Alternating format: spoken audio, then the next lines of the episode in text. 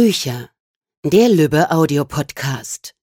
Liebe Podcasthörer, herzlich willkommen zu einer neuen Folge hier beim Lübbe Audio Podcast. Ich bin heute hier im Tonstudio mit Tobias Naht, einem unserer Sprecher, und du hast heute ein neues Doctor Who Hörbuch eingesprochen.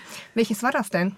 Genau, das war die dunklen Gezeiten und äh, ja, eine ziemlich abgefahrene Geschichte. Okay, also, magst du uns so ganz kurz das so mal umreißen? Worum ging's? Es geht darum, dass der Doktor mit seiner Begleiterin, mit Amy, ähm, zu einem bestimmten Planeten will, um an einem Turnier teilzunehmen, was irgendwie nur alle tausend Jahre oder so stattfindet und äh, es natürlich alles nicht so läuft, wie er es sich gedacht hat. Wie es ja meistens der wie Fall es meistens ist und er also in große Schwierigkeiten gerät und ja, äh, versucht da irgendwie wieder lebend herauszukommen. Okay, es geht ja. also um den elften Doktor. Du bist die, auch die Synchronstimme des elften mhm, Doktor von Matt Smith. Genau. Also hast auch die ganzen äh, Serien quasi von ihm eingesprochen. Wie war das so? Ja, das war schon eine sehr intensive Arbeit, aber auch ähm, ich war immer wieder erstaunt, was für ein toller Schauspieler das ist und wie sehr er sich da reinwirft in diese Rolle und ähm, man hat einfach gemerkt, mit wie viel Spaß er dabei ist. Und das ist dann immer gut äh, zum Synchronisieren, wenn man einfach schon jemanden hat, der mit so viel Elan dabei ist. Dann ist es eigentlich immer recht einfach, auch diese komplizierten Sachverhalte, die auch in der, in der Serie ja vorkommen, mhm. ähm, halbwegs äh, gut äh, hinzubekommen. Okay, wo ja. liegt der Unterschied quasi zwischen Hörbuch und der Synchronarbeit? Ja, bei der Synchronarbeit habe ich ja sozusagen, sozusagen schon das Original als Vorlage und muss mich also ähm, dem annähern oder versuchen, das so gut wie möglich eins zu eins äh, zu imitieren ins Deutsche. Und bei dem Hörbuch bin ich ja freier. Also da mhm. kann ich ja letztendlich zwar schon die Art, wie ich ihn gespielt habe oder synchronisiert habe, schon nutzen, aber letztendlich in der Gestaltung, wie ich es spiele, ähm, das ist dann mir selbst überlassen. Also versuchst du auch quasi die Charaktere so eine eigene, denen eine eigene Klangfarbe dann zu geben oder ja, versuchst du das rauszulassen beim Hörbuch? Das versuche ich schon zu machen. Also zum muss man machen, weil sonst ist es teilweise, glaube ich, äh, zu schwer, um, um die verschiedenen äh, Charaktere unterscheiden zu können. Also so ein bisschen gehe ich immer schon äh, mit einer anderen Stimme da rein. Okay, ja. und war mhm. das schon immer der Job, den du machen wolltest? Ich habe irgendwo gelesen oder gehört, dass du mit zwölf Jahren quasi zum Telefon gegriffen hast und bei einer Firma angerufen hast und gesagt hast, so, ich möchte ganz gerne Synchronsprecher werden. Wie ja. kam es dazu? Und ja, wie ja, war das? so war das wirklich. Also ich ähm, bin ja 91 nach Berlin gekommen, aus einer recht kleinen Stadt, aus Osnabrück äh, sind wir nach Berlin gezogen und ähm, mich hatte das Synchronisieren immer schon interessiert. Und ich habe immer schon gesehen, dass es da irgendwelche Firmen äh, gibt, die ähm, irgendwas äh, synchronisieren oder eben es ins Deutsche bringen. Und äh, das hat mich als Kind schon fasziniert. Und dann habe ich in Berlin die die Chance genutzt und da wirklich einfach angerufen. Also sehr mutig, Hut ab. Ja, ja das, das war auch, äh, glaube ich, etwas ungewöhnlich. Oder es kam halt ganz gut an, dass ich da alleine hingegangen bin und jetzt nicht irgendwie ähm, mit meinen Eltern zusammen und die irgendwie mich da vorgeschoben haben und gesagt haben, hier der Junge will synchronisieren, sondern das ist wirklich, dass ich wirklich alleine dahin kam und ja, das, das ging dann auch recht schnell. Man muss aber auch dazu sagen, dass es als Kind vorm Stimmbruch auch recht einfach ist. Ähm, da reinzukommen mhm. in die mhm. Synchronbranche, ist was anderes, als wenn man jetzt äh, schon, schon älter ist. Ne? Dann ist es, okay. glaube ich, ein bisschen schwieriger. Okay, aber super spannend, dass du da einfach zum Hörer gegriffen hast und hast gesagt hast, so, ich komme jetzt mal ja. quasi vorbei. Ja, im Nachhinein finde ich das auch echt ungewöhnlich, ja. Aber ja. Hut ab. Wie gesagt, weißt du denn noch so, was die erste Rolle war, die du da äh, synchronisiert hast? Die erste Rolle war für eine australische Serie, Flying Doctors hieß die. Uh, die lief die in den 80ern, die kennst du sogar. und da habe ich äh, in der ersten Folge, in einer der Folgen da ähm, irgendjemanden gesprochen. Okay. So in meinem Alter. Genau, das weiß ich noch. Und die waren alle sehr nett zu mir. Das fand ich äh, auch schön. Also, dass da keine ähm, unangenehmen Personen irgendwie. so böse Leute aus der Regie. Ja, also das, das gab es ja damals auch schon, ne? dass die teilweise ein bisschen, also nicht so gut mit Kindern umgehen konnten. Okay. Aber das war bei mir zum Glück nicht so. Sehr ja. gut, das ist natürlich wunderbar. Ähm, wie bist du dann dazu gekommen, Hörbuch, äh, Hörbücher zu sprechen? Kam da, war das so ein fließender Wechsel quasi? Oder hast du irgendwann gesagt, okay, ich möchte mal was Neues ausprobieren? Nee, also das kam letztendlich ähm, durch eine Anfrage. Also hier in diesem Fall, weil ich eben die Serie Doctor Who synchronisiert habe und ähm, davor habe ich auch schon ein Hörbuch gemacht für, für einen Kinofilm, für so eine Kindergeschichte Captain Underpants. Und das war letztendlich auch mein erstes Hörbuch, was ich gesprochen habe.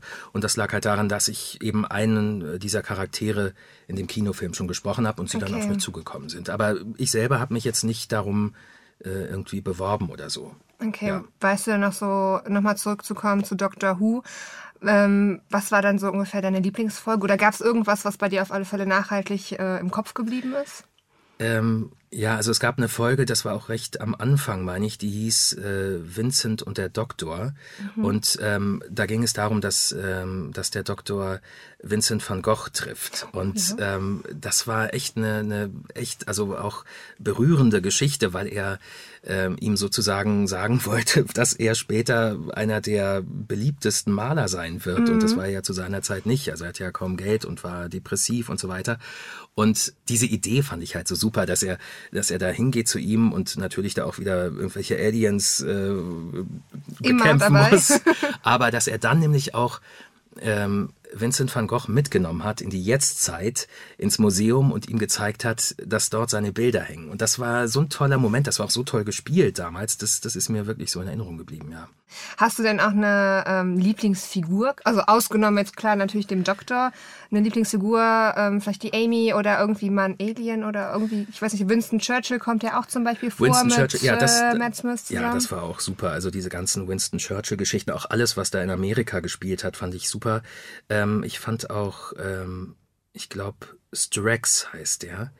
Ein Sontaraner, der äh, war auch ähm, teilweise, hat er in ein paar Folgen ähm, dem Doktor geholfen und das war auch ein sehr lustiger Charakter, weil er ein bisschen dümmlich ist und äh, bei den Menschen Mann und Frau nicht unterscheiden kann. Und Okay. Kann Also natürlich nie zu wusste- Verwirrung führen. nie wusste, ob er nun mit einem Mann oder einer Frau spricht. Also das war, war ganz lustig, ja. Also der ist mir, also diese Figur ist mir auch da noch im äh, Gedächtnis geblieben, ja. Okay. Ähm, wenn man jetzt mal so, das Manuskript liegt hier tatsächlich noch vor uns, wenn man mal überlegt, das sind natürlich einige Seiten, die du hier vorbereiten Mhm. musst. Wie lange dauert es tatsächlich, sagen wir mal jetzt hier das Hörbuch, das äh, du heute und gestern angesprochen hast, wie lange dauert die Vorbereitungszeit und wie lange dauert es tatsächlich dann hier im Tonstudio so etwas aufzunehmen? Ja, die Vorbereitungszeit ist schon recht intensiv. Also man sollte das schon mindestens zweimal durchgelesen haben, das ganze Hörbuch. Okay. Und ähm, auch sich so Anmerkungen machen. Und äh, ich mache mir immer so kleine äh, Betonungsstriche mit einem Stift, damit ich weiß, wo es hingeht. Und gerade jetzt bei dem letzten Hörbuch sind es auch längere Sätze teilweise, die einfach auch die richtige Betonung brauchen. Und äh, da bin ich schon so eine Woche mit beschäftigt, also mit der, Wow. mit der Vorbereitung, ja. Wow, das ist natürlich dann nicht wenig. Und dann hier im Nee. Tonstudio, wie lange sitzt du dann hier? Also teilweise auch am Stück. Wie lange dauert das so? Also wir, wir versuchen immer am Tag um um die 50 Seiten zu schaffen oder sogar 100. 100 Seiten sind es genau. Ja, 100 schaffen wir sogar am Tag. Sehr vorbildlich. Und, äh, sozusagen an einem Tag äh, schaffen wir also zwei CDs, Mhm. wenn man so will. Ne? Das, ist, das ist so ungefähr äh, die Richtschnur, die man so hat. Okay, also doch sehr, sehr viel Arbeit, die einfach auch hinter so einem äh, Hörbuch steckt. Ja, ja, schon, ja, auf jeden Fall. Was darf denn bei dir beim Lesen quasi, okay, das Manuskript natürlich und man sieht jetzt, also das können unsere Hörer nicht sehen, aber es ist auf alle Fälle auf Papier. Viele deiner Kollegen lesen ja auch schon auf dem iPad oder auf dem Tablet überhaupt. Ja, ja. Was darf denn sonst nicht fehlen? Also Tee, Wasser, brauchst du irgendwas quasi, womit man dir was Gutes tun kann? Mein Unterberg. äh, nee, ähm, ja, also, also das Wichtigste ist wirklich Wasser. Also, dass man Wasser einfach hat. Okay. Damit die Stimme ähm, nicht ganz so angeschlagen ist nach einer längeren Aufnahmesession. Das ist eigentlich so das Wichtigste. Das Wichtigste Ja, ist Wasser. genau. Alles klar. ähm, wir haben jetzt ganz viel schon über Dr. Who und deine Arbeit damit gehört. Jetzt möchten wir natürlich auch ein bisschen mehr über dich erfahren. Ich Ja. stelle dir jetzt ein paar Fragen und da antwortest du bitte so spontan und schnell wie möglich drauf. Okay. Ähm, an welchem Ort auf der Welt bist du am liebsten? Auf den Kanaren. Okay. Wegen dem Wetter? Ja, auch. Und das ist einfach, also sind einfach wunderschöne Inseln. Also das sind so richtig schöne Ruheorte. Und vor allen Dingen fahre ich da auch gerne hin mit meiner Familie im Winter, um einfach eben auch der Kälte zu entkommen und dann da einfach ein bisschen schön äh, warme äh, Tage zu verbringen. Okay. Ohne diesen Gegenstand geht's nicht. Ähm, meine Wasserflasche. Wasserflasche, alles klar. Ja, es geht immer nur um Wasser, Wasser. Also sowohl beim Synchron als auch äh, hier. Ich brauche immer mein Wasser. Okay. Damit, Damit ich, äh, damit alles schön sitzt und nicht so spratzelt. Okay. Stehst du denn lieber beim Lesen oder sitzt du? Ähm, also beim Lesen jetzt hier beim Hörbuch sitze ich lieber und ähm, beim Arbeiten im Synchronstudio stehe ich lieber, weil dann kommt auch drauf an, was es für Situationen sind. Also wenn ich was Körperliches irgendwie synchronisiere, ist es immer besser zu stehen, um das auch ein bisschen mit dem Körper mitzunehmen. So. Also von der Bewegung. Machst du das quasi dann auch nach, wenn beispielsweise, teilweise wenn der schon, ja. Doktor irgendwie rumhüpft, dann hüpfst du im Studio Ja, also mit. so angedeutet, ne? dass man es irgendwie so ein bisschen in die Stimme bringt. Oder wenn man rennt, dann macht man so ein bisschen die Bewegung mit mit den Armen und so sieht zwar immer ein bisschen albern aus, aber das hilft, um sozusagen die, das in die Stimme zu bekommen. Ne? Das ist Okay, immer so ein Trick. interessant. Ja. Ähm, Meer oder Berge? Mehr. Süß oder salzig? Süß. Bist du eher chaotisch oder ordentlich? Äh, beides. Das Ich bin heißt. Sternzeichen Zwilling, die haben ja immer Okay. beides so. Ne? Also ich äh, kann manchmal auch chaotisch sein. Also eigentlich, ich finde immer am besten wieder etwas äh, zu Hause, wenn es äh, chaotisch ist, als wenn ich aufräume. Also wenn ich dann irgendwie sage, wo ist jetzt mein äh, meine Tasche oder wo ist mein Stift, den finde ich eigentlich eher, wenn ich, wenn es ein bisschen chaotischer ist. Also jetzt Okay. nicht zu chaotisch, aber äh, die, So ein die- bisschen. Das so geordnete bisschen. Chaos. Geordnetes Chaos, genau. Okay. genau. Ähm, wir haben eben schon mal über deine Berufswahl ge- gesprochen. War das denn immer dein Traumberuf? Ja, zwischendurch wollte ich auch mal Busfahrer werden, aber ähm, Was ganz eigentlich, ja, stimmt. Also eigentlich wollte ich immer Schauspieler sein. Ja, Okay, aber eher vor oder hinter der Kamera? ja vor der Kamera. Also das, das war immer so mein Ziel. Ich wollte unbedingt irgendwie in Filmen mitspielen und so und oder auf der Bühne. Das war auch mein, mein erstes Stück, habe ich als Kind in der Grundschule gespielt, der gestiefelte Kater. Und das Oh. war sozusagen so die, da war ich so sieben oder so und äh, nee, acht. Und ja, von da an wusste ich, dass das irgendwie meine Berufung ist. Okay. Kein Busfahrer also. mhm. Kein Busfahrer. Ähm, wenn du jetzt Superkräfte hättest. Der Doktor hat ja seinen tollen, äh, wie heißt der nochmal? Stahl Schallschraubenzieher. Genau, danke schön. Schallschraubenzieher. Was wäre das denn, wenn du Superkräfte hättest? Was würdest du gerne haben an Kräften? Ja, also äh, fliegen können wäre nicht schlecht. Okay. Ja, finde ich ganz praktisch. Oder auch Gedanken lesen können. Okay. Das finde ich schon, das sind schon zwei gute Kräfte. Wenn man die hätte, es wird manches vielleicht einfacher machen. Man wäre auf alle Fälle schneller unterwegs. Ja, das ist richtig. Mit dem Fliegen. Genau. Aber als Doktor hast du ja quasi die TARDIS. Da ist Ja. das ja auch gar kein Problem. Genau, genau. Dann noch mal ganz kurz zurück zum heutigen Hörbuch. Wir haben jetzt ganz viel darüber gehört, wie du das machst, wie das entsteht. Würdest du uns denn auch ein kleines bisschen daraus vorlesen? Kann ich machen, ja. Äh, mal gucken, welchen, welchen Abschnitt wir hier haben. Der Wagen legte eine Meile nach der anderen zwischen ramponierten, ölverschmierten Handelsschiffen zurück, von denen sich viele kleineren Reparaturen unterzogen, während andere neu lackiert oder überholt wurden. Der Himmel rülpste und gackerte und jagte Lichtblitze in alle Richtungen, und der kombinierte Gestank tausender und abertausender Schiffe von jeglicher Anzahl ferner Welten bildete unterhalb des Zenits eine schwere Decke und schirmte die Schiffsrümpfe vor Blicken ab. Hin und wieder wälzte sich ein in allen Regenbogenfarben gestreifter Klecks aus Farbe vorbei, schwebte dahin wie eine riesige, unregelmäßig geformte, schmutzige Seifenblase. Gefährlich. Dieses Zeug war der beste jemals entdeckte Treibstoff, aber hineinzufallen bedeutete, in Dimensionen zu landen, die nicht immer mit dem Leben kompatibel waren. Sie wurden geweckt, als die Fahrerin brüllte Da sind wir, Bürger. 47 rote, wenn Sie so nett sind, und danke. Der Doktor beugte sich vor und reichte ihr einen gelben.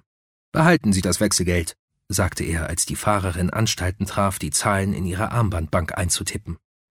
Er betrachtete nicht ohne Erleichterung den einigermaßen modern wirkenden Raumbus, der sie nach Plasamine im Poseidon bringen sollte. Sie waren nicht die ersten Passagiere. Der Doktor legte den Kopf schief, als er etwas halbwegs Vertrautes hörte. Was war das?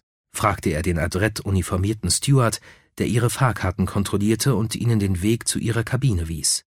Stimmen? Ah, da singen nur die Bergleute, Bürger. Es handelt sich um den Desiree National Eisteddfod Manor Corps. Hört sich gut an, nicht? Er tritt für Desiree im interstellaren Eisteddfod an. Tolle Burschen, Sir. Sie haben eine gute Chance, den Up-Ethyl Cardigan zu gewinnen, wenn nicht sogar den gelben Lauch selbst. Nach allem, was ich gehört habe, können Sie von Glück sagen, dass Sie ein paar freie Plätze gefunden haben. Die Jungs werden die ganze Fahrt über singen und singen. Während der gesamten Reise? Wenn ich Sie richtig kenne, beschied sie der Steward liebevoll und öffnete das Lüftungsblech. Sie werden sie nicht aufhalten können. Ich dachte, ich hätte einen Engelschor in der Ferne gehört, sagte Amy. Sie blickte sich in der Eingangshalle um. Oh, das ist schon viel besser, wenigstens sauber und ordentlich. Ich denke, Sie werden es bei uns sehr behaglich finden, Ma'am, sagte der Steward. Sie sind die nächsten sieben Tage lang bei uns, nicht wahr? Werden auf Glab Glab aussteigen, soweit ich verstanden habe. Er grinste. Sorry, Ma'am, nur ein Scherz. Auf SeaWorld meine ich. Schade, dass Sie nicht mit uns bis ganz nach New Lergap fahren. Sie müssen einfach jemanden finden, der Sie mit dem alten Teffy Sinclair bekannt macht. Er ist auch Doktor. Und ein Parzellier. Er dirigiert außerdem den Chor. Oh, ich bin kein Doktor dieser Art, wandte der Doktor eilig ein. Er auch nicht, Sir. Soweit ich weiß, gehören Sie zu den Gentlemen. Sie sind unterwegs zum schwarzen Loch, nicht wahr? Diese Burschen hier wissen alles über schwarze Löcher, Sir. Wir verfolgen die ganzen Renaissance-Neuaufführungen, all die Jungs an Bord. Wir sind hier allesamt große Theraphile, Sir. Haben selbst eine Menge sehr guter Amateurspieler. Irgendein Tipp für einen Bürger, der sich überlegt, vielleicht einen kleinen Beitrag zu wetten? Oh, Sie wären klug beraten, wenn Sie auf uns setzen. Der Doktor blickte zum aufgewühlten, vielfarbigen Himmel hinauf, als könnte er das Ziel der Reise von hier aus sehen. So wie sich die Dinge entwickeln, ist es wichtiger denn je, dass wir diesen Pfeil gewinnen.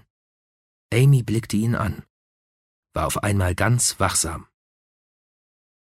Die Reise verlief weitgehend ohne Zwischenfälle, wenn man einmal von gelegentlichen Klagen Mrs. Benning Cannons über den Chor absah, der in den Gemeinschaftsräumen des Raumers übte, sowie einem bisschen Hickhack zwischen W. G. Grace und ihren Kumpanen, die einen der übrigen Spieler namens Pavli Pavli beschuldigten, während eines Freundschaftsspiels auf dem verblassten grünen Kunstrasen, den das Schiff bereitstellte, die Flugbahnen ihrer Pfeile manipuliert zu haben.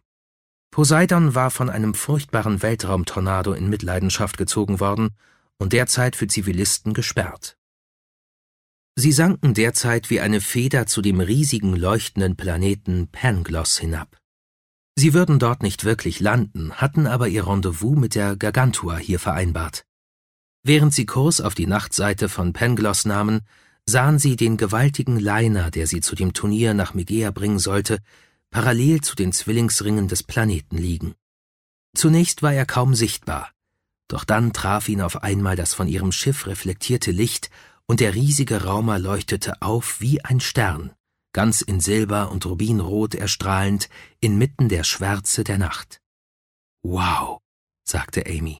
Immer wenn ich gegenüber den Ereignissen schon fast gleichgültig geworden bin, passiert sowas. Ist das die Gargantua? Meine Güte, sie ist ja so groß wie die Erde. Der Doktor lächelte. Freuen Sie sich nicht, dass Sie doch noch die Chance erhalten, dort an Bord zu gehen? Selbst wenn es nur wenige Tage sind? Mich überrascht, dass sie vor uns hier eingetroffen ist. Sie wurde meines Wissens nach eigentlich erst morgen erwartet. Vielleicht habe ich ja den Fahrplan falsch gelesen. Dann, lieber Tobias, vielen lieben Dank für deine Zeit. Bitte schön, und ja. äh, das Vorlesen das hat mir sehr viel Spaß gemacht und noch viel Erfolg mit deinen weiteren Projekten. Vielen Dank. Das war's für heute von uns. Bis zum nächsten Mal beim Lübbe Audio Podcast.